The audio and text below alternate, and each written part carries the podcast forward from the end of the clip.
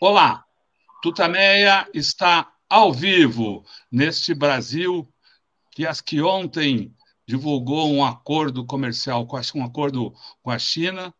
A partir da, da efetivação desse acordo, os negócios entre Brasil e China não necessariamente precisarão mais ser realizados em dólar. Uma forma de uh, construção de soberania de cada um desses países, reforço à soberania de cada um desses países. Pois estou eu aqui nos nossos estúdios domésticos, a Eleonora. O Rodolfo está aqui. E conosco o nosso entrevistado de hoje é o jornalista e escritor Denis de Moraes. Você já o conhece de suas obras, claro. Uma delas está aqui na minha mão, mídia, poder e contrapoder, mas é sobre outra que nós vamos falar, e por isso eu passo a palavra para a Eleonora para fazer uma apresentação do nosso entrevistado, como manda o figurino. Eleonora. Olá, Denis de Moraes, seja muito bem-vindo ao Tutameia, nesse 30 de março de 2023. Denis de Moraes é doutor em comunicação pelo FRJ, pós-doutor pelo Conselho Latino-Americano de Ciências Sociais, é professor em, em, Buenos Aires, é professor associado do Departamento de Estudos uh, Culturais e Mídia da Universidade Federal Fluminense, pesquisador do CNPq e da FAPERJ, autor e organizador de mais de 30 livros, o Rodolfo mostrou um aí sobre mídia, tem outros uh, uh, uh, livros sobre, sobre mídia, como o mais recente, Start e a Imprensa, é, e nós vamos falar aqui sobre o livro é, sobre Graciliano Ramos, um livro que já tem praticamente é, 10 anos, e a nossa intenção aqui seria lembrar é, da obra do Graciliano, refletir um pouco sobre a, a obra do Graciliano, mais ou menos no momento em que ele, em que a morte de Graciliano uh, completa é, é, 70 anos, né, ele morreu em 20 de março de 1953, aos 60 anos, e vamos falar de Graciliano, vamos falar de mídia do Brasil, é, então, Denis, muito obrigado pela sua participação aqui no Tutameia, começando por, Gra, por Graciliano, né, é, como é que você avalia hoje a importância da obra de, do Graciliano para a literatura brasileira? Aqui. Esse canal é um canal comprometido com pensamento crítico. Eu acompanho frequentemente, vocês estão de parabéns pela, pelo trabalho consequente que realizam. É, eu queria, antes de entrar na sua pergunta, instigante pergunta, queria dedicar a minha presença hoje nesse encontro a, a um grande intelectual é, e que nos deixou, ah, infelizmente, há mais de uma década, e que agora, em junho, se vivo fosse, completaria 80 anos, que é o saudoso e grande Carlos Nelson Coutinho, que me deu a honra de, de ser seu amigo e de ter escrito o prefácio do Velho Graça, da edição original que, tá, que já completou é, é a edição original de 1992, no ano do centenário de Graciliano. Porém, esta edição que vocês é, fizeram menção e que eu estou mostrando agora, eu considero esta sim a edição da Boitempo, a edição definitiva, revista e ampliada do Velho Graça. É, e o Carlos Nelson, é, tanta falta faz ao Brasil, à esquerda, brasileira e sempre foi um entusiasta eh, de Graciliano, em primeiríssimo lugar, dedicou a ele um dos seus mais notáveis ensaios no livro Cultura e Sociedade no Brasil, e o seu prefácio nesse livro é de uma importância fundamental, não apenas na sua conexão direta com o meu livro, mas pelo que ele enriquece, pelo que ele amplia, pelo que ele reflete em cima do livro. Então, Carlos Nelson só está ausente é, fisicamente, mas espiritualmente e na batalha das ideias, como ele gostava de dizer, está mais vivo do que nunca e mais necessário do que nunca, e sua obra vive. É, entrando na sua pergunta, Eleonora, eu acho que a atualidade do, Graciliano Ramos, 70 anos depois da sua passagem, e 131 anos depois do seu nascimento, é de uma atualidade cortante. Cortante. Porque a, a sensação que eu tenho é de que essa atualidade decorre não apenas do, do, de um dos pilares do legado de Graciliano Ramos, que é o seu compromisso ético-político com o nosso país, com o nosso povo, com a sociedade brasileira, com as causas democráticas e populares. Mas também porque Graciliano foi um, um escritor, um intelectual que denunciou de maneira absolutamente vigorosa as mazelas, as desigualdades, as injustiças, as exclusões é, em nosso país. E essas mazelas, essas dificuldades, essas desigualdades e exclusões dramaticamente permanecem esperando a, uma redenção que parece não chegar nunca. Infelizmente. E por isso mesmo, a voz de Graciliano, os escritos de Graciliano, a contribuição crítica de Graciliano permanece absolutamente atual nos convocando a enfrentar esses dilemas, essas exclusões, essas desigualdades, como uma longa luta, como aliás tem sido no Brasil, enfrentando elites e oligarquias perversas, egoístas, antinacionais e antissociais.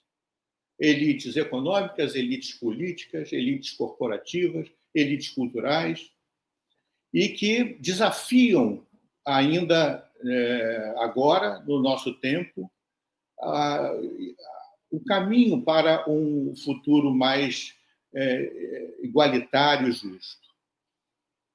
Então, eu penso que essa conexão do graciliano do passado com, com o graciliano do presente ela é indissociável e inquestionável.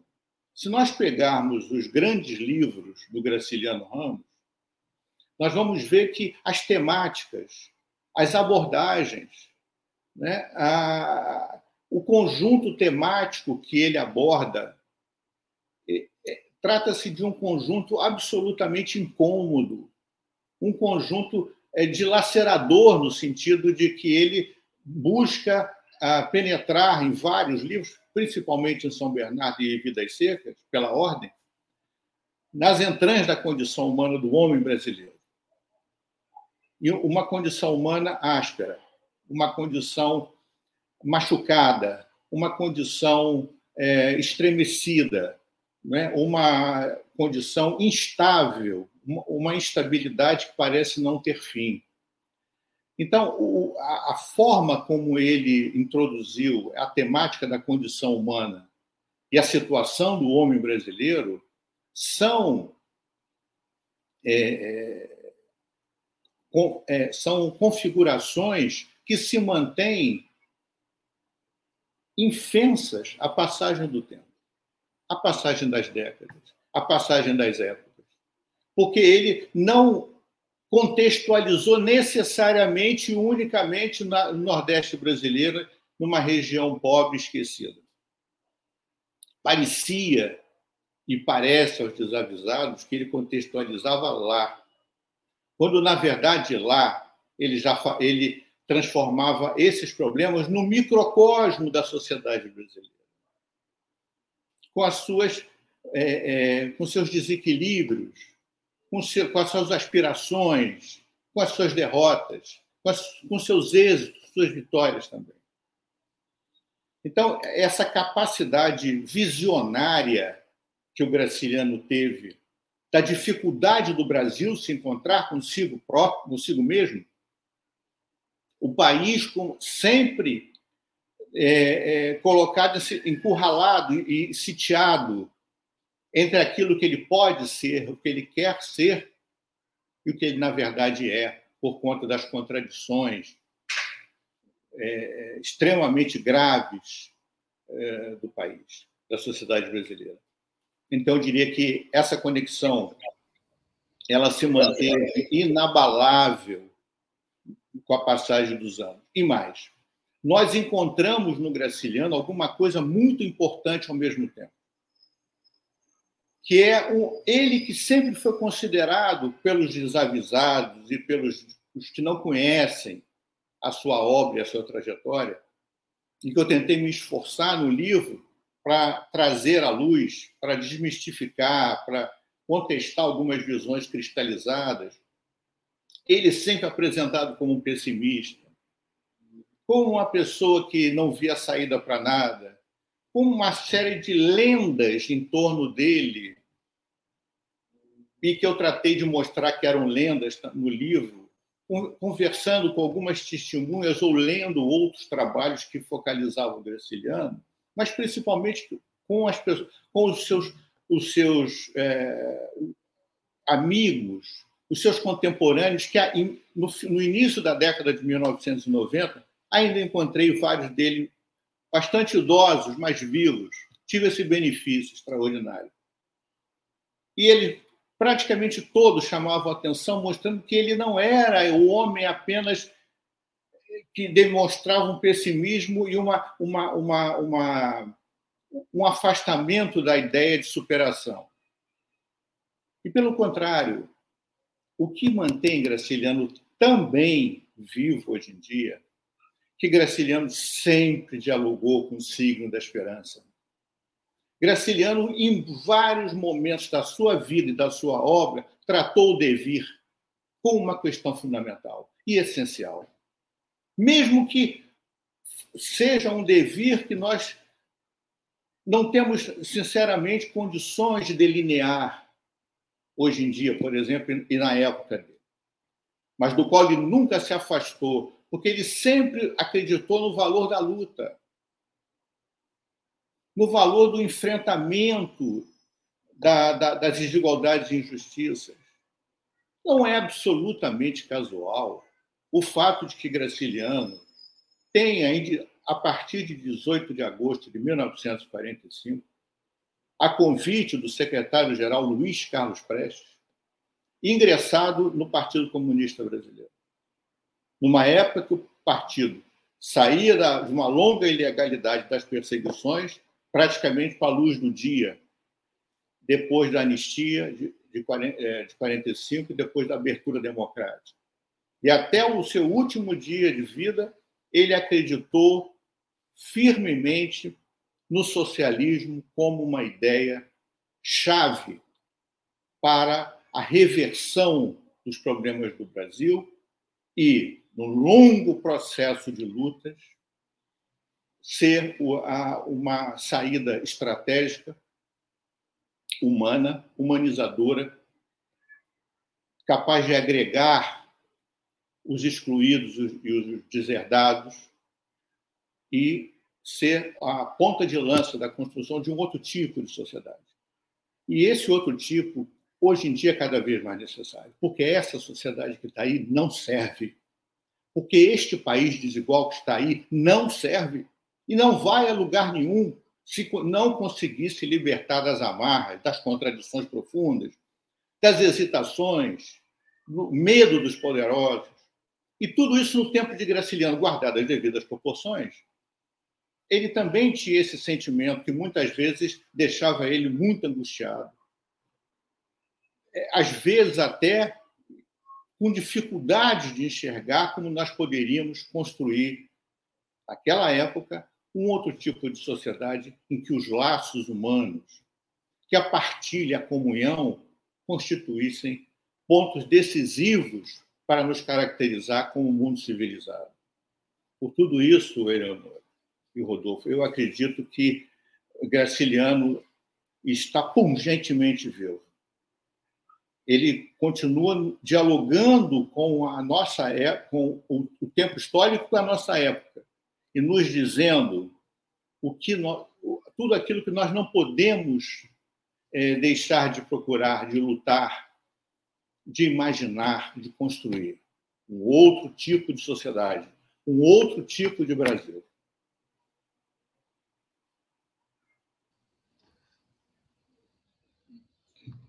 Muito legal, Denis. É, a gente avançou bastante aí nessa análise sobre uh, o, legado de Graciliano, mas eu queria nesse agora a gente fazer um, um break, meio que botar o pé no freio aqui, porque, uh, como você citou, uh, e Graciliano com certeza é muito menos conhecido do que deveria ser pela sua importância, pelo, pela sua relevância para a literatura brasileira, para a história do Brasil, para o tempo presente, como você falou. Então, queria te pedir para agora tentar fazer. Claro que você escreveu um livro de enfim, todo um livro a respeito uh, de quem foi Graciliano, da sua trajetória, da sua produção, mas se a gente pudesse contar uh, aqui quem foi Graciliano, a sua produção, a, o, os seus principais livros, enfim, e depois para a gente poder então seguir depois sobre outros aspectos mais analíticos aí uh, do, do, da obra dele e da participação uh, política de Graciliano. É verdade. O conhecimento mais amplo do Graciliano, tanto da sua trajetória quanto de sua obra, e das suas posições, é, a, para as novas gerações, principalmente, é um conhecimento bastante fragmentado, bastante é, incompleto e bastante insuficiente, principalmente insuficiente. É, um, um dos pontos que o Carlos Nelson mencionou no prefácio e que foi um esforço bastante grande no trabalho, não só dessa biografia, como das outras duas que eu escrevi, é um esforço para não, não ceder à tentação biografista, que é explicar a vida pela obra, a obra pela vida. Principalmente a obra pela vida. Muito embora em numa pessoa com a fisionomia é, do Graciliano Ramos, efetivamente a, a, a, vida dele foi uma vida marcada por uma série, uma série de infortúnios e dificuldades que uh, se refletiram em maior ou menor grau na constituição da sua obra. Numa, em mais de uma entrevista em, em outros tempos, eu disse que nenhum grande autor da geração do Graciliano passou por tantos infortúnios quanto ele. O que é uma coisa interessante, porque as pessoas imaginam que um autor, que até hoje é um best-seller, como Graciliano Ramos, que tem um nome, mesmo não sendo conhecido suficientemente, um nome estabelecido na literatura brasileira, como outros também, hoje em dia muito pouco conhecidos, eu vou citar Lima Barreto, o próprio Machado de Assis, das gerações mais antigas, para não citar outros, muitos outros nomes que ou estão esquecidos ou são reconhecidos como gigantes, mas o conhecimento sobre ele, como você bem apontou no caso do Graciliano, não é suficiente. Parece um pouco esmaecido o, o caminho, o percurso. Porque desde, desde a infância atormentada no interior do Nordeste, com um pai, com um pai absolutamente autoritário e severo, ele, uma família numerosa, Graciliano experimentou as dificuldades das mudanças de lugar.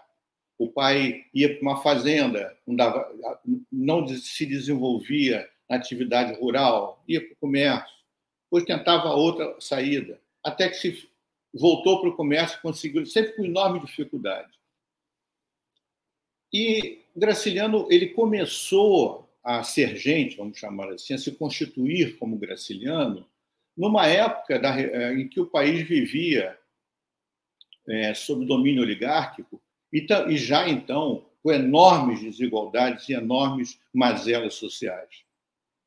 E ele tentou uma primeira vez na década de 10 do século 20 sair fora do universo da pequena da pequena cidade do, do mundo é, isolado para tentar a vida na grande cidade no Rio de Janeiro. E os infortúnios o levaram a ter que voltar depois com doenças na família que obrigaram uma série de, de epidemias que aconteciam, que vitimaram pessoas da família, ele acaba tendo que voltar para, para Alagoas.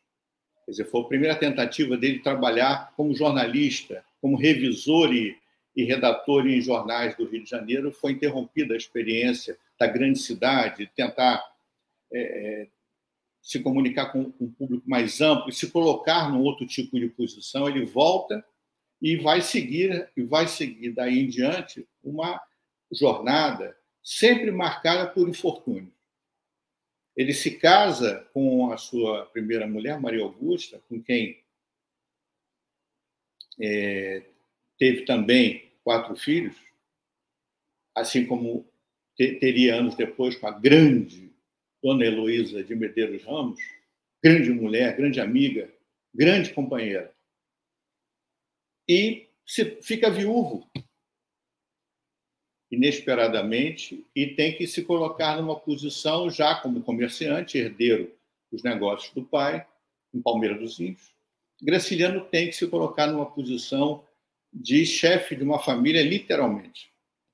E ele daí sofre muito com essa perda, custa se reerguer, mas ele era efetivamente um, um forte, né? um nordestino que fazia jus, jus à ideia de que todo nordestino é um forte. E ele conseguiu, à custa de, de grande sofrimento, ele conseguiu se reerguer e voltar a pensar na ideia de escrever, voltar a pensar na ideia de criar coisas dentro da literatura. E, e é interessante porque ele que se dizia né, um ateu militante, ele se torna um dos principais colaboradores do jornal O Índio, editado pela, pela paróquia de Palmeira dos Índios, e se torna amigo do, do, do pároco local. São contradições que vão sempre marcar a trajetória do Graciliano e que, a meu ver, amenizam muito certos estigmas e lendas que se até hoje se apresentam sobre o Graciliano e que não, não, não colocam matizes. As pessoas acreditam piamente que ele era assim. Acho que quem lê o livro sai mais aliviado em relação a isso, porque eu, eu, é, ele sai humanizado. Né? Ele, com esses zigue-zagues, essas contradições que todos nós temos. Então, ele tenta, em Palmeira dos Índios, ele tenta e consegue ser uma pessoa respeitada, um comerciante ao mesmo tempo excêntrico e rigidamente honesto. Sempre com uma, apesar da rigidez, sempre com uma ideia de ajudar os outros, os pobres. Não cobrava algumas dívidas de pessoas com dificuldade, não pegava dinheiro, porque isso é uma lenda que é verdadeira. Geralmente lavava a mão depois pegava uma nota ou então, os mais entusiastas é, diziam que, às vezes, pegava uma pinça para pegar dinheiro no caixa, porque não, não gostava de, de manusear. Coisa que aliás, aprendi muito com Graciliano. O, biogra o biógrafo é sempre muito influenciado pelo biografado. Né? Eu, eu, me tornei uma pessoa que lavo muito as mãos depois de ter feito esse livro, tenho uma certa obsessão com isso também. E esse respeito que ele adquire o leva à prefeitura de Palmeira dos Índios, em 1928, concorrendo sem adversários, numa chapa única que unia setores do, majoritários do conservadorismo, as elites oligárquicas, coronéis da região e também setores mais liberais e áreas mais progressistas. E nos dois anos em que Graciliano Ramos exerceu a prefeitura de Palmeiras dos Índios, ele fez uma gestão que eu não me canso de, de repetir, depois de tudo que escrevi, revolucionária. Foi um prefeito revolucionário para aquele tempo, fim dos anos 20 e para 2023. Absolutamente ético no trato da coisa pública rigorosamente honesto, a ponto de ter, em paralelo ao caixa da Secretaria da Fazenda, ele tinha um livro caixa, que existe é, preservado até hoje, em que ele fazia uma contabilidade paralela. Anotava tudo que entrava e saía, receita e despesa na prefeitura. Claro que era uma cidade pequena e que permitia um prefeito fazer isso, mas era obsessão dele. Eleito com apoio dos coronéis, não transigiu com os coronéis, diferentemente de certos presidentes que são eleitos com compromissos mais à esquerda e no poder ficam numa negociação, fazendo aliança. Né? O Brasil é sempre marcado é, historicamente por esse exemplo, né? de, de, de, acordos, de alianças táticas, de composições, a, a título da governabilidade. E Graciliano não transigiu, principalmente na, na reforma urbanística extraordinária que ele fez em Palmeiras Palmeiras era uma cidade que os animais andavam livremente pelas ruas da cidade. Os comerciantes transformavam as calçadas mal conservadas em espaços para as suas lojas. Ninguém respeitava o, velho código de posturas que vinha desde o século anterior. Graciliano conseguiu que a Câmara Municipal aprovasse um novo e moderno código de posturas o Código Municipal de Posturas. E foi com base nesse código que ele promove uma reforma urbanística extraordinária. Graciliano acaba com a farra dos, dos sonegadores de impostos. Graciliano acaba com a farra dos comerciantes que ocupavam as ruas para poder ampliar o seu espaço das lojas e multava implacavelmente quem não obedecia às recomendações que a prefeitura fazia.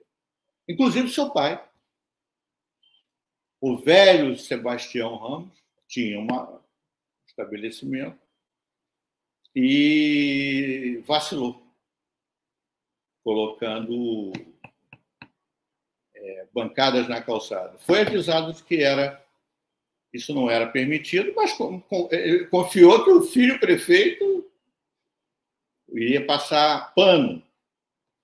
Foi multado e se dirigiu ao gabinete do prefeito mostrou a, a multa e reclamou. E a frase antológica do Graciliano Ramos: prefeito não tem pai. E foi multado o pai dele. Com é, é, ao mesmo tempo que tinha essa postura absolutamente correta, é, de não conciliação com, com os malfeitos, de não conciliação com corrupção, de adversário feroz da, mal, da malversação do dinheiro público, ele, com um orçamento escasso, pode-se imaginar o que fosse o orçamento de uma cidade do interior alagoano no fim dos anos 20. Ele conseguiu, com muito esforço, poupando, enxugando a máquina, enxugando o desperdício, ele conseguiu levar a sua opção preferencial as obras que conseguiu realizar. Qual era a opção preferencial? Os pobres, os miseráveis, os mais carentes. Então, se houve abertura de posto de saúde, como houve, foi na periferia de Palmeira. Se houve abertura e obras de recuperação de escolas é, em Palmeira, e houve, ou nas áreas carentes, ele governava com essa opção preferencial. E era audacioso, Palmeira dos Índios, uma cidade isolada por rodovia, né, por estrada, né, tinha só caminhos, mas não tinha uma rodovia, uma estrada que pudesse permitir a passagem né, de veículos e de cavalos, etc. Ele, utilizando, em parte, a mão de obra de presos da cadeia pública municipal, em parte, não foram só os presos, mas ele é, conseguiu convencer vários presos detentos da cadeia a ajudarem na obra de, de, construção de uma estrada que está lá até hoje, que liga Palmeiras dos Índios e Santana do Ipanema. E, e quando ele resolveu, de maneira insólita e criativa, escrever dois relatórios de prestação de contas dos dois primeiros anos do seu mandato como prefeito municipal, ele permite que pessoas no, no, sul, no sudeste do país, no eixo, principalmente no Rio de Janeiro, capital cultural do país naquela época, conhecer um, um, um escritor por trás do prefeito, o escritor por trás do comerciante. Os famosos relatórios da prefeitura de Palmeiras que ele escreve com estilo paraliterário, irônico, mordaz, mas prestando contas. Esses relatórios chamariam a atenção Primeiro, do governador do estado. Segundo, da imprensa de Maceió, da capital do estado, que noticiou. E Maceió, naquela época, era uma cidade que reunia uma, uma famosa roda literária de pessoas da terra que estavam passando por ali, trabalhando lá. A roda literária, entre, outro, entre outros escritores, era frequentada por Raquel de Queiroz, cearense, estava lá, com o marido José Alto, é, Aurélio Buarque de Holanda, entre outros que estavam é, José Lins do Rego, que era inspetor federal do consumo, então estava lotado é, na capital de Alagoas. As, as, circunstâncias permitiram essa criação de, com forasteiros e com, e com nativos a formação de uma famosa roda literária de integrada por escritores que depois teriam grande prestígio na literatura brasileira, assim como o Graciliano. E, e aí a, ele estava muito desgastado porque ele manteve a, a loja de tecidos funcionando com seu filho mais velho à frente da loja. Mas veio a crise do algodão de 28, 29. Ele na prefeitura, não podia cuidar da loja, a alta, do, né, a desvalorização dos estoques, ele, endividado, acaba aceitando. Primeiro, por desgaste pessoal com a obra que ele fez, que ele atraiu grandes dissabores, vocês podem imaginar, pressões, críticas, cobranças de toda a ordem pela gestão que ele fazia na prefeitura. Estava cansado, dois, anos e principalmente uma solução de saída para as suas agruras financeiras. Preste atenção, agrura financeira, um dos maiores infortúnios da trajetória do grande Graciliano. Era assim com a família, depois passou para ele. Ele aceitou, então, o convite do governador para ser é, presidente da imprensa oficial do Estado, que hoje, aliás, merecidamente leva o seu nome, em que fez uma gestão bastante austera e de reposicionando a imprensa oficial do Estado, e depois, pelo prestígio que já tinha, foi convidado a ser diretor da instrução pública, cargo que hoje em dia equivale ao de secretário de Educação do Estado, onde ele fez uma obra extraordinária. Que homem público! A gente imagina o Graciliano apenas o preso político durante a ditadura Vargas o autor de Vidas Secas, São Bernardo, Memórias do Cárcere. E como esse homem público extraordinário. Isso é, um, acho que é um dos pontos altos da configuração da, da trajetória dele, que o livro apresenta muitas coisas novas e, e descobertas, investigações sobre o homem público que já tinha sido prefeito, grande prefeito, e como secretário de Educação esbarra no clientelismo, na roubalheira, no Caixa 2, e ele chega limpando o terreno, dizendo que a Caixa, Caixa 2 acabou, que o que, o que a, a dotação orçamentária seria aplicado no que fosse mais urgente, e com todas as imensas dificuldades, enfrentando o descontentamento de deputados e vereadores acostumados à, à vida boa de saquear os cofres públicos nas diferentes secretarias, ele impôs barreiras ao clientelismo e conseguiu, com os escassos recursos que tinha, ser um secretário de Educação que até hoje, em Alagoas, é, é tido como um exemplo. A primeira visita que eu faço questão de contar isso, porque eu acho muito, eu, preciso, eu acho que resume muito, eu não tenho mais que continuar falando do diretor da instrução pública. A primeira visita que o Graciliano Ramos faz a um, a um colégio estadual, colégio público, ele encontra o colégio praticamente vazio. Mas os professores estavam no colégio, a diretora também. Ele pergunta, faz uma fiscalização de surpresa. No início do mandato, como secretário de Educação. Chega lá, o colégio está vazio, praticamente vazio. Pergunta a diretora, o que está acontecendo aqui? É porque não é permitido os alunos, pela lei, não é permitido os regulamentos, não é permitido os alunos virem à escola sem uniforme, sem sapato. E é uma região pobre, e nós não temos condições de bancar isso, então temos que cumprir a lei. Ele não tinha dinheiro em caixa suficiente para fazer o que ele fez, mas ele colocou o, no, a, o prestígio que ele tinha, o seu nome, a sua palavra, e conseguiu. Com casas de tecido, que vendiam tecidos, com, com sapatarias da capital, ele conseguiu o, os materiais necessários para, em caráter emergencial, atender aquela escola e outras escolas da região que padeciam do mesmo mal, a mesma dificuldade. E disse: entrou o dinheiro em caixa, eu pago. Então vocês têm que confiar na minha palavra, mas eu não posso ficar sem. Os comerciantes toparam, ele conseguiu entregar os sapatos e os uniformes, e, a, e aquela escola e outras da região foram reabertas e voltaram à normalidade. Apesar de todas as dificuldades, o salto de matrículas no triênio que Graciliano Ramos foi, na escola pública, no triênio que Graciliano Ramos foi secretário de Educação Extraordinária, um dos, proporcionalmente um dos períodos em que houve maior crescimento da rede estadual de ensino de, de Alagoas. Há muita coisa a contar mais, mas eu vou acelerar um pouco, porque eu não quero cansar os nossos, os nossos amigos e amigas. Mas é porque é necessário falar disso, porque para dizer para você o seguinte: frequentava ao mesmo tempo a roda literária e não era comunista.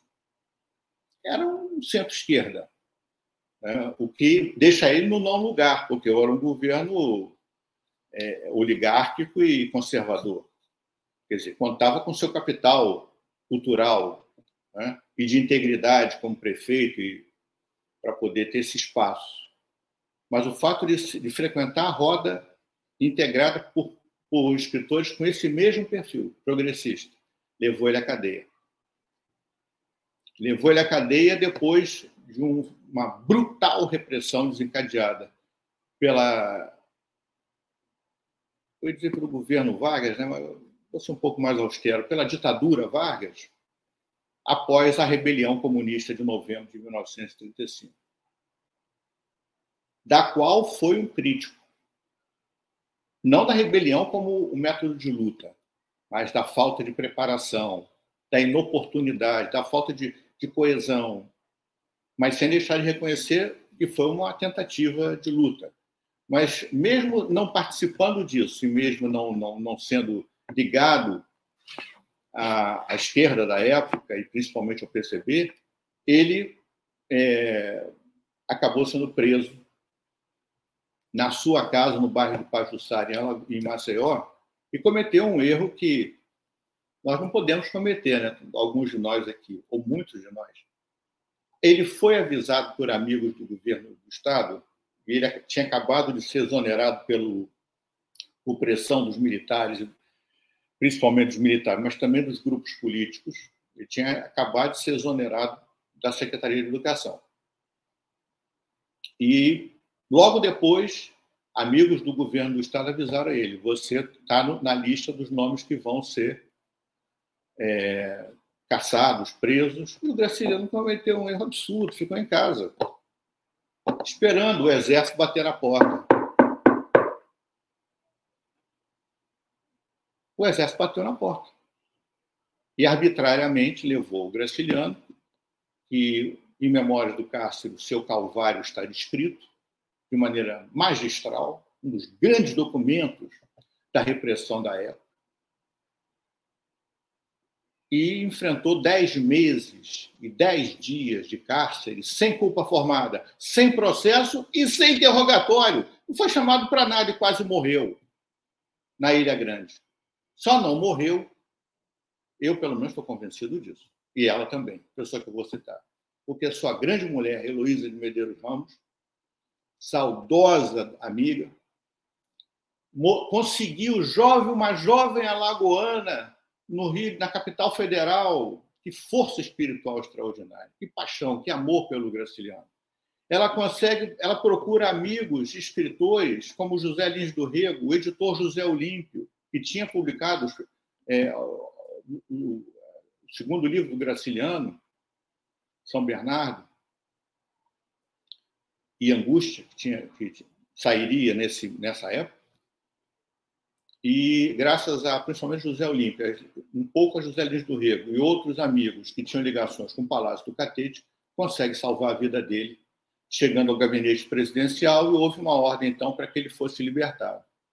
Ele já estava bastante castigado, a ponto do na fila de, de identificação dos presos no presídio da Ilha Grande, onde também padeceu muito o grande Carlos Marighella, que teve as unhas arrancadas é, pelos torturadores do presídio da Ilha Grande também.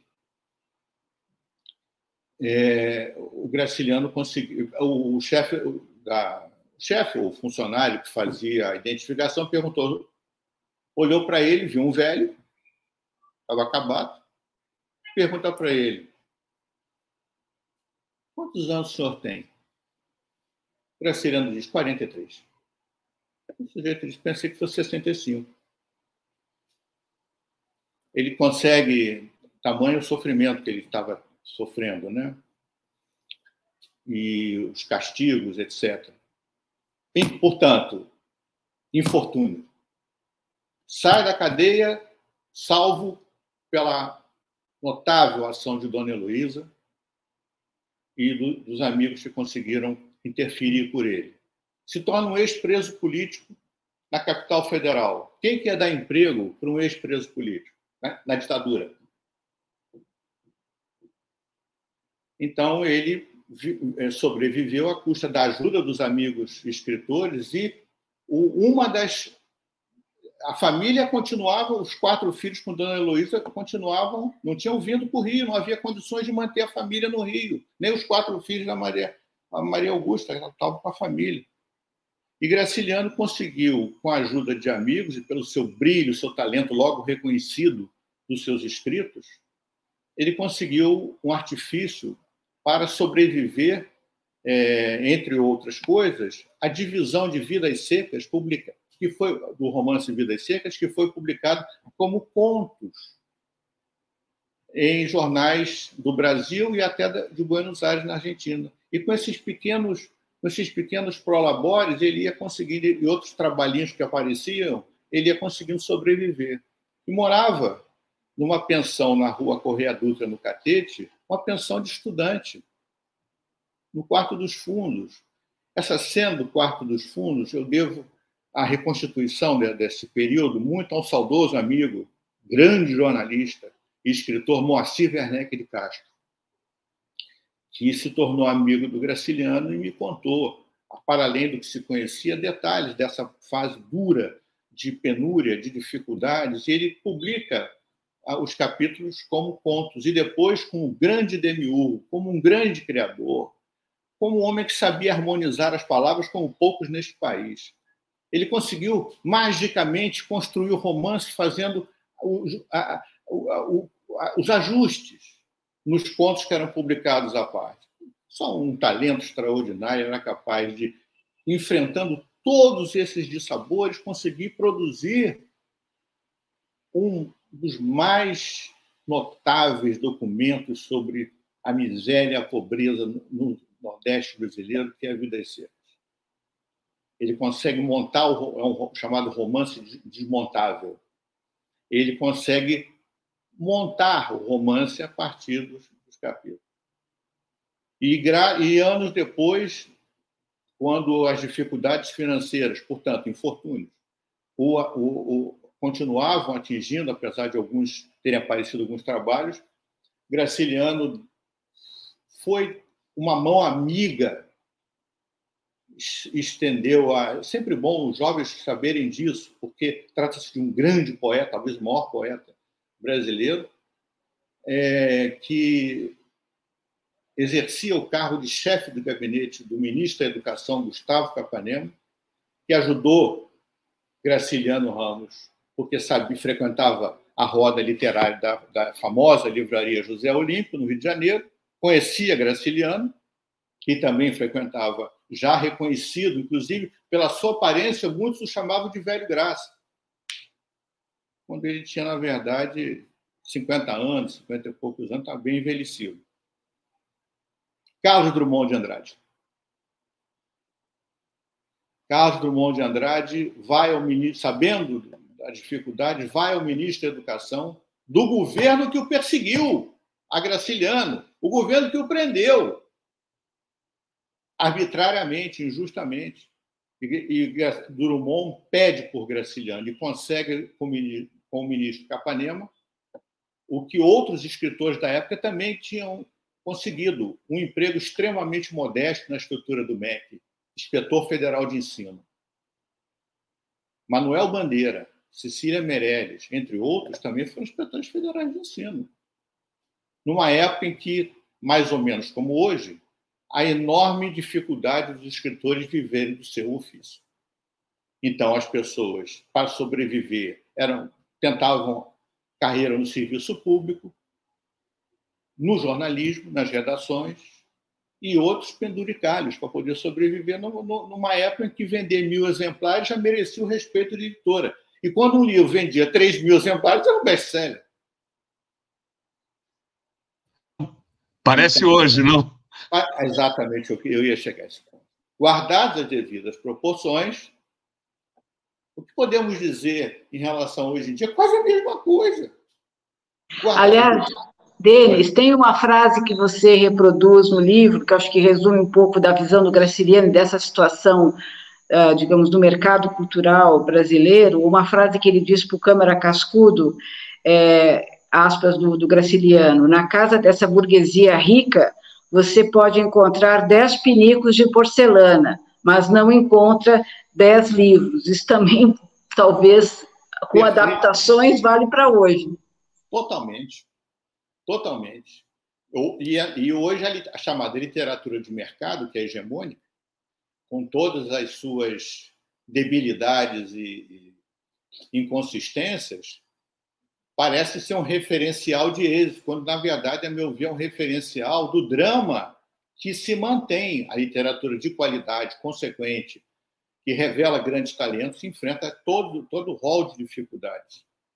É claro que temos que fazer uma analogia proporcional, mas eu acho que, olha, o, essa história com Câmara Cascudo não sei se tem que ser muita proporção, não. Você tem razão. Acho que é mais ou menos isso.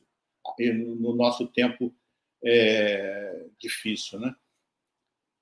Infortúnio, portanto. E Graciliano chega, atravessa a década de 40 com a dona Heloísa trabalhando com seus filhos que vieram, puderam vir, né? Filhos do casal para o Rio de Janeiro, já trabalhando, já crescidos e também batalhando, na casa em que todo mundo batalhava, mesmo assim o orçamento era apertado, as dificuldades financeiras voltavam. E Graciliano atravessa os anos 40 com três empregos. Veja só, estamos falando do luminar da literatura brasileira, reconhecido universalmente como um grande escritor. Escrevia em casa de manhã a sua literatura, que ele também tornava ela vendável, na medida que vendia, escrevia textos também, ou destacava contos para publicar na imprensa da época para receber alguns trocados a mais. À tarde, percorri os subúrbios do Rio de Janeiro como inspetor federal de ensino, como eu descrevi no livro, gastando sola de sapato nas escolas de subúrbio para fiscalizar as escolas, a fiscalização federal das escolas.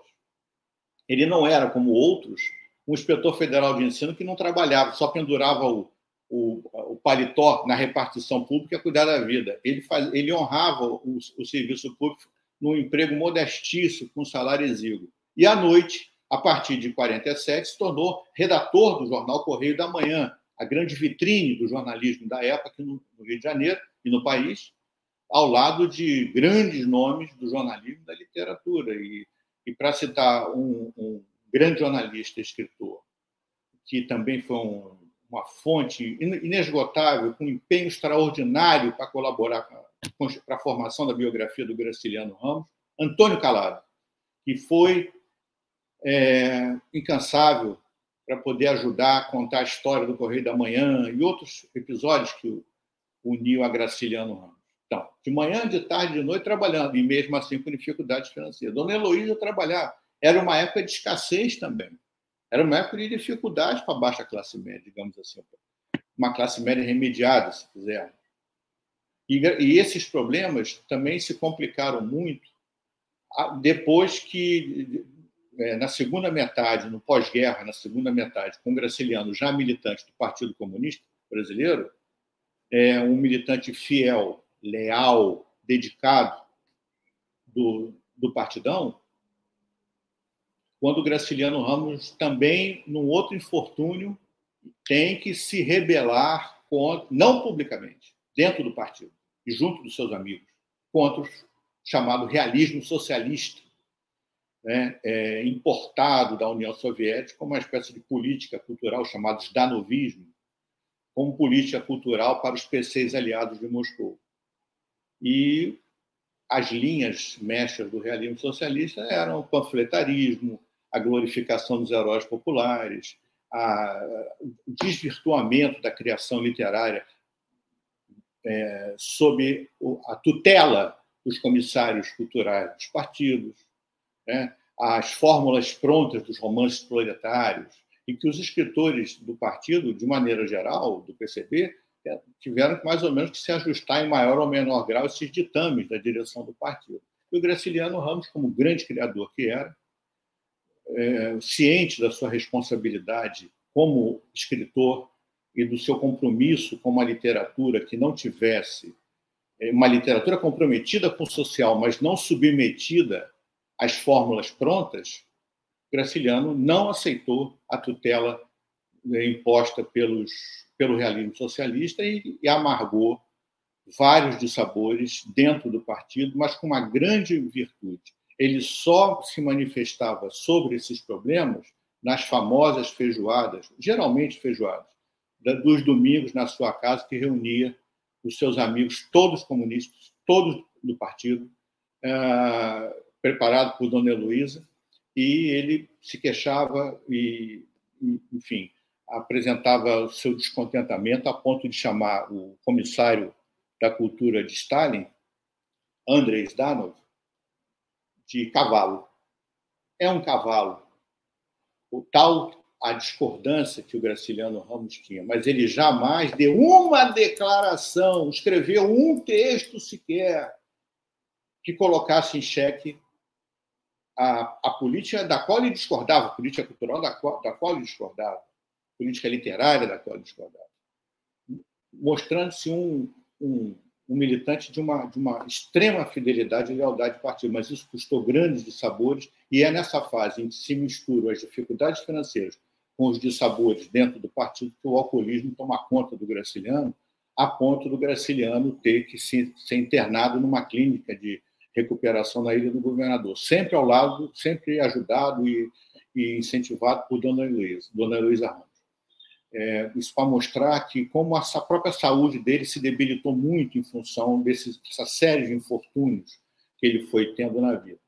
É, no, no, tocante a, a, como aliás o meu livro fiz questão de mostrar que isso decorria de um tempo da Guerra Fria, do enfrentamento dos dois blocos antagônicos, Estados Unidos e União Soviética, de grandes maniqueísmos, de, de, exacerbação dos conflitos. É muito importante situar o realismo socialista e esses problemas no quadro da época, senão a gente faz um recorte que ele é sectário, que ele é um recorte tendencioso.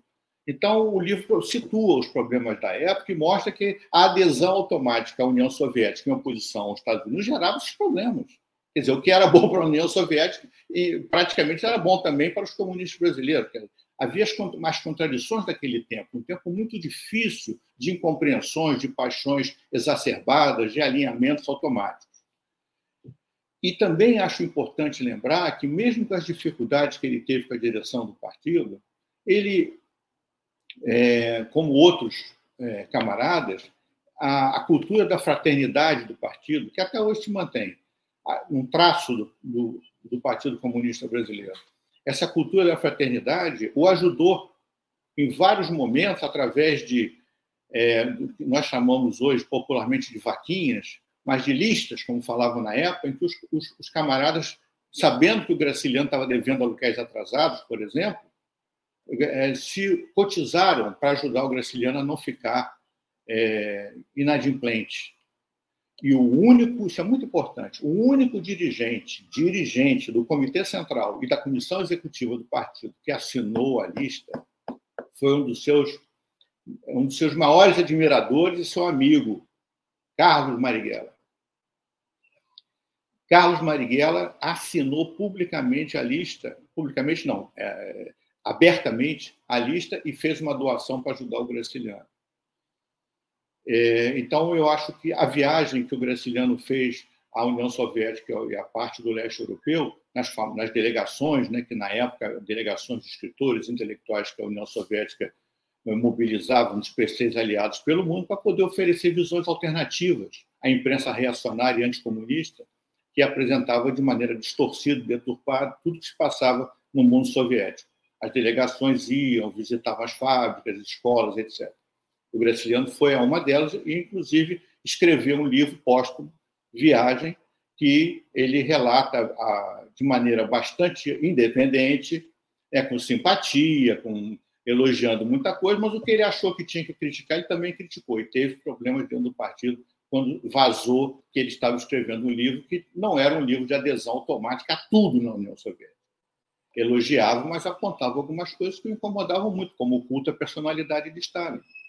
Por exemplo, eu falei isso para mostrar que, mesmo no infortúnio, a solidariedade é, dentro do partido também existiu, e se não compensou os dissabores, mas ela existiu. Isso é importante a gente assinalar. Então, é, um, um, poucos escritores, grandes escritores do tempo da geração do Graciliano, do tempo do Graciliano, enfrentaram tantos infortúnios. Eu entendo que a morte relativamente precoce aos 60 anos, embora naquela época, 60 anos, a pessoa já era considerada velha, as pessoas eram mais idosas, a expectativa de vida era baixa naquela época, mas relativamente não foi tão, não morreu tão idoso assim. Ele já era um velho com 60 anos, né? muito sofrido por isso tudo. Mas sempre com força para acreditar na esperança, sempre com força para acreditar na revolução, sempre socialista, sempre fiel à ideia da fraternidade, da igualdade, da justiça social.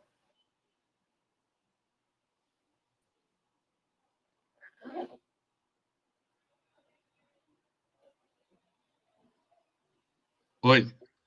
Oi.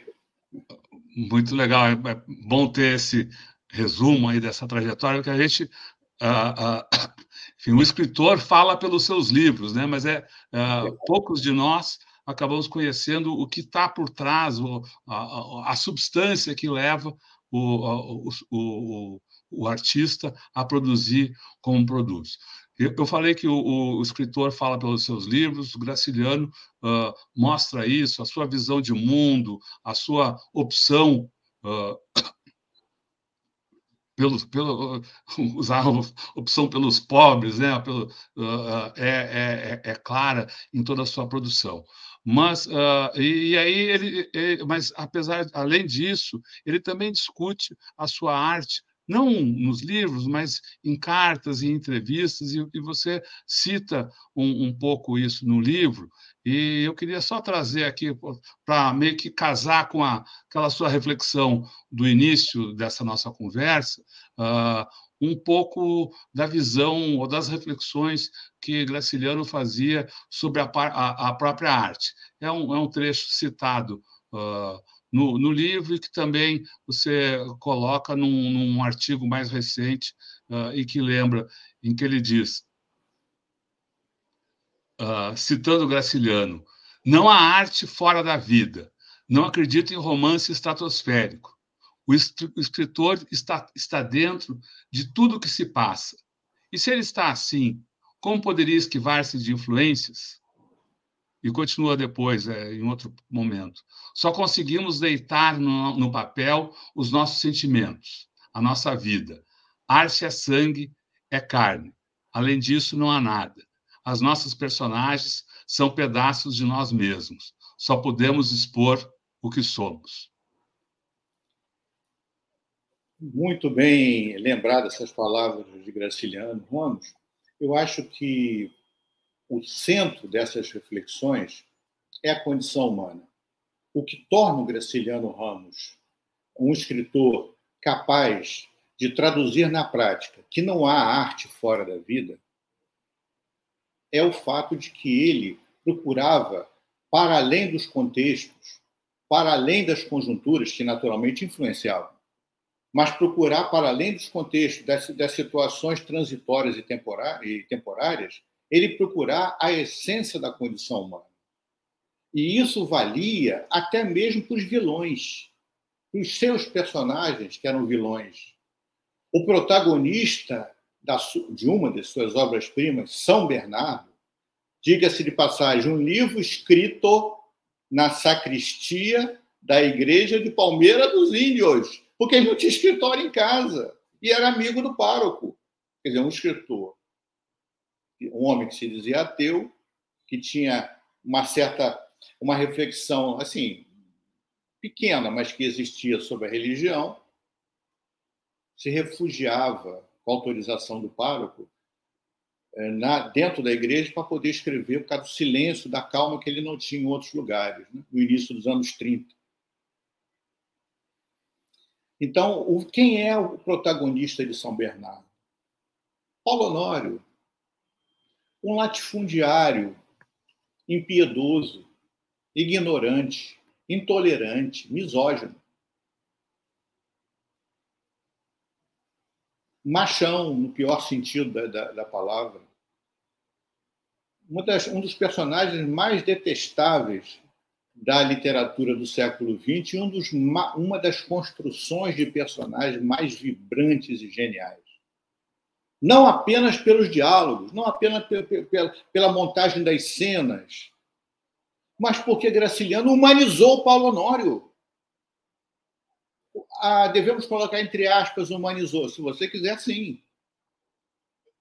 Talvez as aspas sejam uma defesa para nós não estarmos dizendo que ele aceitou o Paulo Honório tal como ele era. Ao contrário, o repudiava e criou uma personagem de contraste, a Madalena, sua mulher, que era exatamente o contraponto gritante de tudo que o Paulo Honório acreditava e oprimia. Mas veja, o protagonista do romance é o Paulo Honório. Portanto, o maniqueísmo do bem e do mal não era, não era colocado sem uma reflexão sobre essa questão, sobre os valores, as visões de mundo em contraste, em conflito, as perturbações de um homem que o leva a cometer maiores, os maiores eh, desvios, eh, as maiores agressões. O que estava por trás de Paulo Honório? e da Madalena. Um mergulho profundo na condição humana, que era capaz de tentar entender a, a, a situação de, de cada um.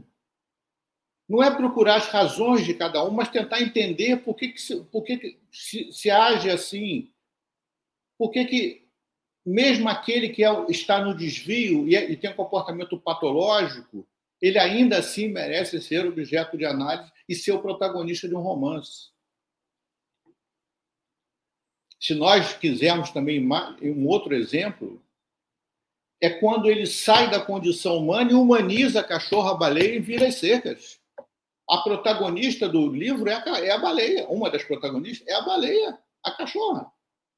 Aliás, episódio que ele viu no sertão é, da passagem de Pernambuco para Alagoas, porque houve um momento em que o, o, o, seu, o seu Sebastião Ramos tinha levado a família para o interior de Pernambuco atrás de uma solução de vida, do comércio. Quer outro exemplo? Os, person... os, os personagens de Memórias do Cárcere. Quase que também está fazendo 70 anos.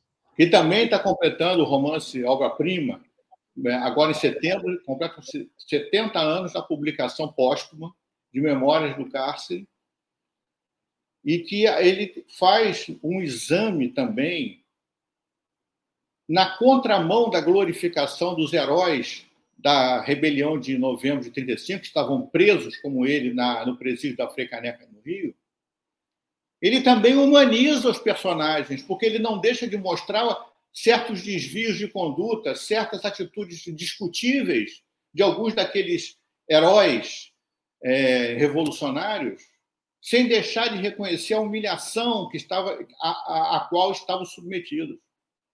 Quer dizer, mesmo quando ele trata de personagens com os quais tem proximidade, ele não abre mão de procurar o mergulho na condição humana, a dramaticidade da condição humana. Naquele caso, uma dramaticidade em situação limite extrema, dentro de uma cadeia, de um presídio. Então, o Graciliano foi uma pessoa que conseguiu aproximar umbilicalmente a arte da vida. E não é casual o fato de que vários personagens nos diferentes livros são pedaços dele, mas nunca ele é, é totalmente apresentado. Ele não cai na armadilha de se transformar sempre no, no, no elemento fundamental, nunca.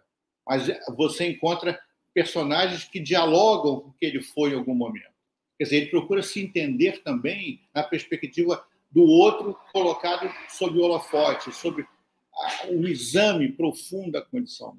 Então, eu acho que o discurso do Graciliano sobre arte e vida não foi simplesmente um, um, uma reflexão importante, necessária, que vale a pena a gente pensar nela, mas não foi só isso. Foi um, um elemento que ele introduziu, que ele explorou, que ele fez questão de estar dentro dos seus principais livros. Nas situações mais extremas, nas situações mais díspares, desde, desde o interior do Nordeste brasileiro até a cadeia e a vida numa capital como é o caso de Angústia que era a Maceió, onde ele vivia, o microcosmo de Maceió, de todo aquele, todos as, as, os conflitos, os contrastes, as disputas de poder sempre se refletiam através de personagens que de alguma maneira estavam é, é, infiltrados nessas situações. Então, o interesse dele era o homem sujeito a, a todas as intempéries, a todos os problemas, a todos os cercos e disso ele nunca se afastou. Com, uma, com uma, um traço que o distinguiu muito na segunda geração modernista. É que ele coloca a literatura dele renovadora do ponto de vista temático, renovadora do ponto de vista estilístico, sem ceder a, a, a algo que ele criticou né, nos primeiros modernistas. A ruptura pela ruptura, a busca de uma nova expressão que fosse possível para negar a tradição anterior.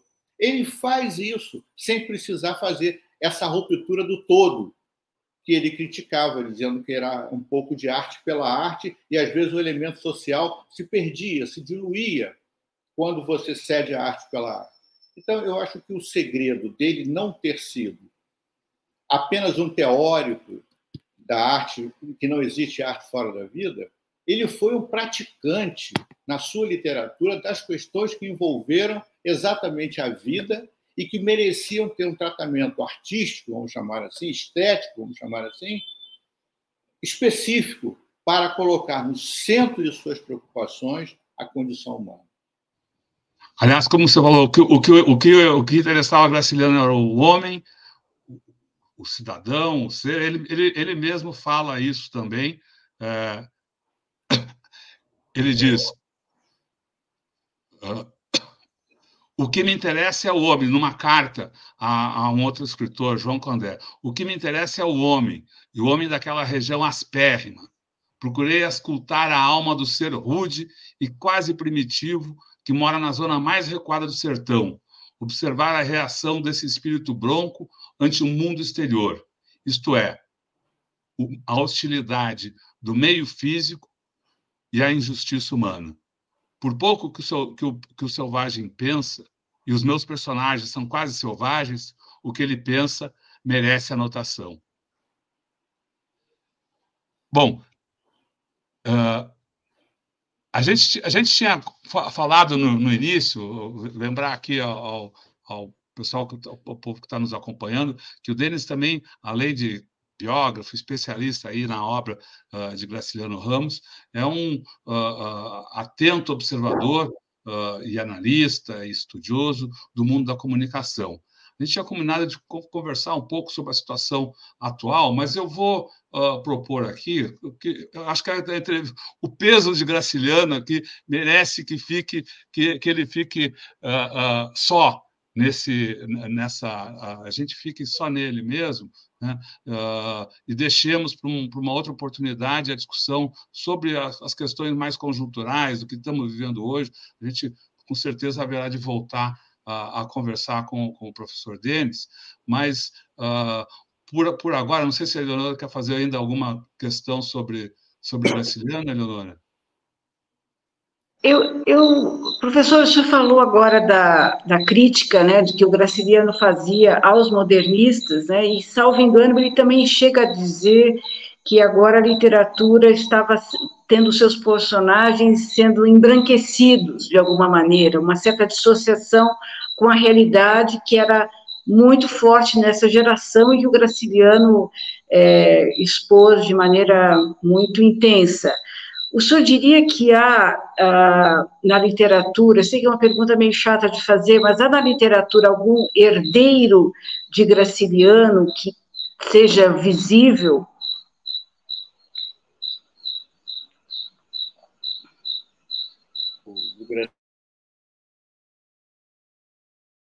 Precisa, colocar o som, professor. Me ouve agora? Oi, me ouve agora? Sim, sim, tudo bem. É, eu diria que tanto na geração dos sobreviventes da geração do Graciliano, quanto nas gerações seguintes, a singularidade do Graciliano Ramos, esses componentes todos que nós mencionamos, eu acho difícil, bastante difícil, apontar é, os discípulos, digamos, mais diretos, que incorporaram em si, é, estilisticamente, literariamente, a sua literatura.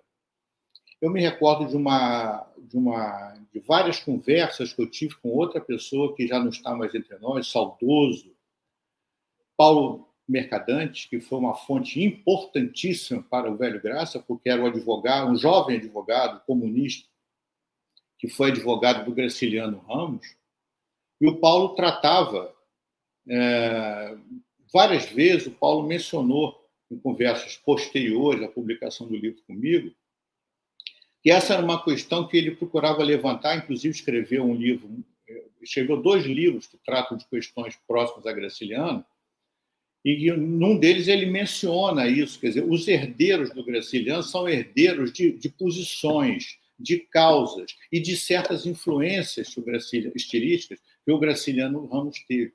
Mas numa figura una eu acho que o Graciliano foi alguém absolutamente singular.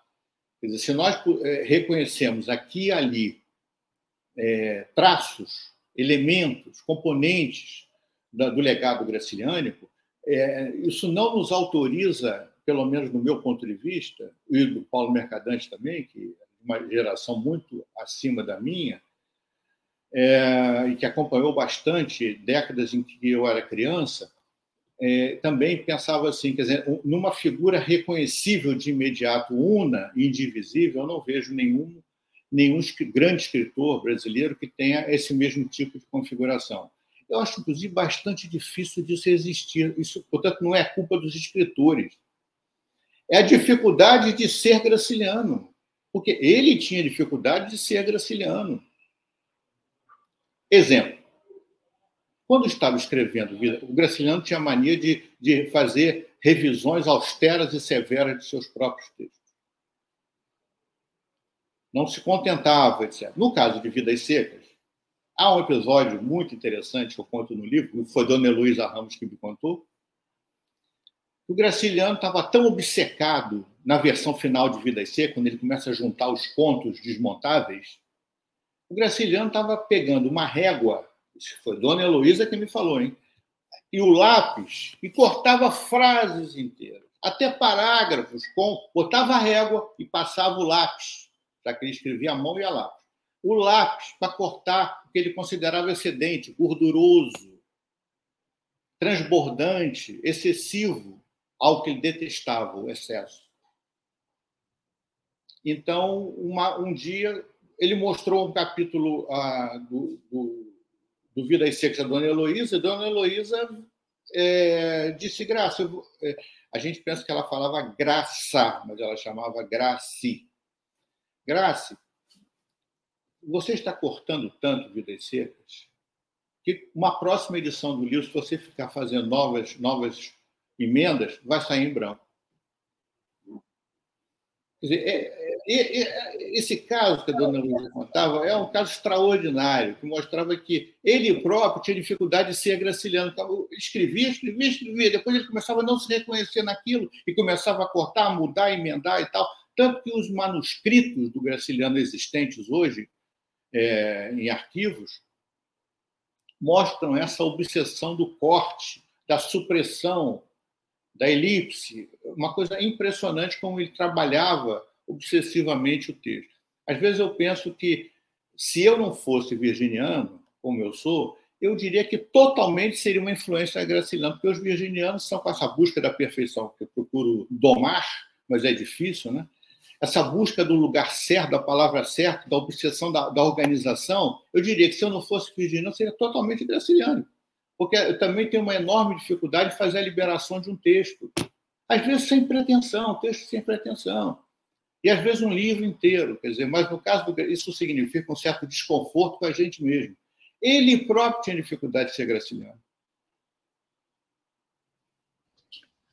Mas ele encontrava. Eh, eu, eu, eu concordo absolutamente com, com que você colocou, mas uh, o, Graciliano ele encontrava, talvez não na literatura, mas em outras artes, encontrou uh, um espírito semelhante ao seu espírito irmão ah, no Portinari, né? Uh, tem, tem uma, uma, carta, uma carta que ele escreve ao Portinari que diz você fixa na tela a nossa pobre gente da roça.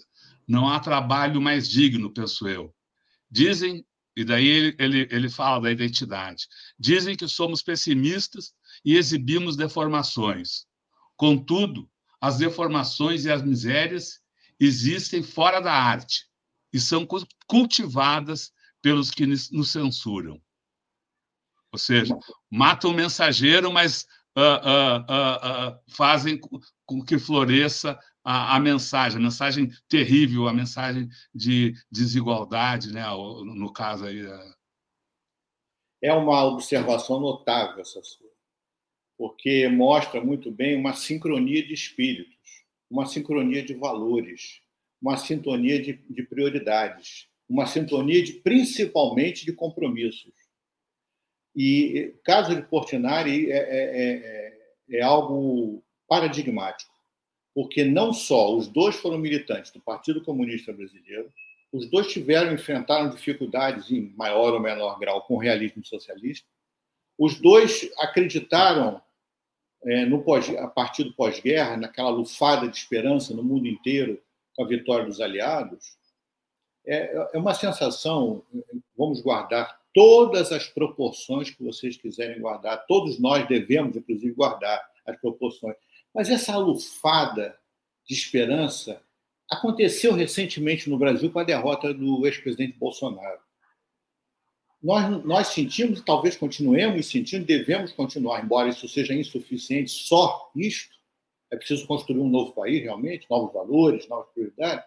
Mas foi uma alufada de esperança na própria campanha eleitoral e depois da campanha eleitoral, da posse do presidente Lula e depois do que se seguiu, é, e, e, essa lufada de esperança que, que, que galvanizou gerações no pós-guerra e sensibilizou tantos para o socialismo, em particular para os partidos comunistas, alcançou os dois. E Graciliano também escreveu sobre pinturas, quadros, criações de Portinari. E o Graciliano era uma pessoa que tinha uma certa, um certo. A contenção do Graciliano também se refletia assim. Não foram muitos os prefácios que ele escreveu.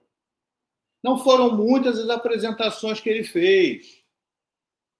Mas no caso de Portinari, além das cartas que são absolutas, e devo isso à Fundação Cândido Portinari, é, que casa, museu, é, Museu Portinari, aqui no Rio de Janeiro, que, onde Graciliano é tratado com o mesmo é, carinho com o qual Cândido Portinari o tratava. E lá eu consegui as cópias dessa correspondência. É, e o Graciliano escreveu sobre também a obra do, do, a obra criativa do Portinari, a pintura do Portinari, que mostra muito bem. E você tem razão. Eu acho, eu, eu penso assim, eu acho que há na própria geração e depois dela figuras que é, brilharam e que se destacaram e que nós podemos reconhecer, sim, certas influências do Graciliano, não há a menor dúvida disso. Agora, o que eu quero dizer é que nós não conseguimos encontrar uma. É, resumir uma totalidade semelhante à totalidade do Graciliano. Isso me parece muito difícil de nós identificar. Eu penso que não houve, não há essa totalidade assemelhada à do Graciliano. Mas foi muito bem lembrado o grande Cândido Portinari, sem dúvida nenhuma. Legal, professor Denis Moraes. A gente quer agradecer muito a sua participação aqui no, no Tutameia, uh, trazendo luz sobre a trajetória, a produção, a vida e a presença nos dias de hoje de Graciliano Ramos, que uh, a gente falando agora, dez dias depois do aniversário de 70 anos da morte uh, desse, desse grande escritor. Queria agradecer também a participação do público que, a, que acompanhou essa nossa conversa aqui, que seguirá com a gente pela internet afora, e lembrar a todos que uh, essa entrevista fica disponível em todos os canais do Tameia. Uh, basta buscar por Tutameia TV e você nos encontra nas várias plataformas de podcast, no Twitter, no Facebook, no YouTube. No YouTube, não deixe de se inscrever no nosso canal, clicar na sinetinha para receber avisos de novos vídeos. Visite também o site Tutameia. O endereço é tutameia.com www.jor.br. E para ficar sempre ligado aí na produção uh, que, que apresentamos aqui para o público, você pode também se inscrever no nosso grupo de Zap. Uh, é, um, é um grupo uh, específico para divulgação a apresentação dos conteúdos do Tutameia. Você encontra o link de acesso na descrição desse vídeo. E agora, então, antes do boa noite, do tchauzinho, a gente quer eh, devolve a palavra aqui ao nosso entrevistado, o professor Denis Moraes, para que dessa vez, sem perguntas, faça sua fala, o seu fechamento aqui dessa conversa uh, que tivemos sobre produção, a trajetória, o legado, a presença de Graciliano Ramos nos dias de hoje. Professor, muito obrigado. A palavra é sua. É, obrigado a vocês pela ideia muito oportuna, pelo trabalho que realizam. Acho que o Graciliano é uma inspiração para todos nós que não nos conformamos com a ordem do capital. A todos nós que queremos a construção de uma sociedade em que os valores humanistas possam prevalecer. Uma literatura que reflita a ideia de que fora da, da não existe arte fora da vida, né? de uma política que se exerça com preocupações éticas e com compromisso com a transformação concreta da sociedade brasileira. Graciliano é uma referência para muito além de, desses desses pontos, mas eu, eu acho que assim poucos escritores brasileiros do século XX, ele não é o único, mas poucos escritores brasileiros do século XX e para além do século XX conseguiram é, construir uma obra intrinsecamente ligada aos valores da civilização, da liberdade, da justiça. E ele foi efetivamente uma, uma trajetória, por mais digamos, é, acidentada e turbulenta e difícil que tenha sido, até, até nesse ponto, as dificuldades, ele foi um homem brasileiro. Ele conseguiu refletir, mesmo não sendo um pobre na acepção da palavra, mas ele conseguiu trazer também todo um rol de problemas que envolvem os homens de letras, né? as pessoas que, que, que, que têm um compromisso com a literatura, mas não conseguem viver da literatura. E mais do que isso, as pessoas que têm dificuldade de sobreviver e não cedem a,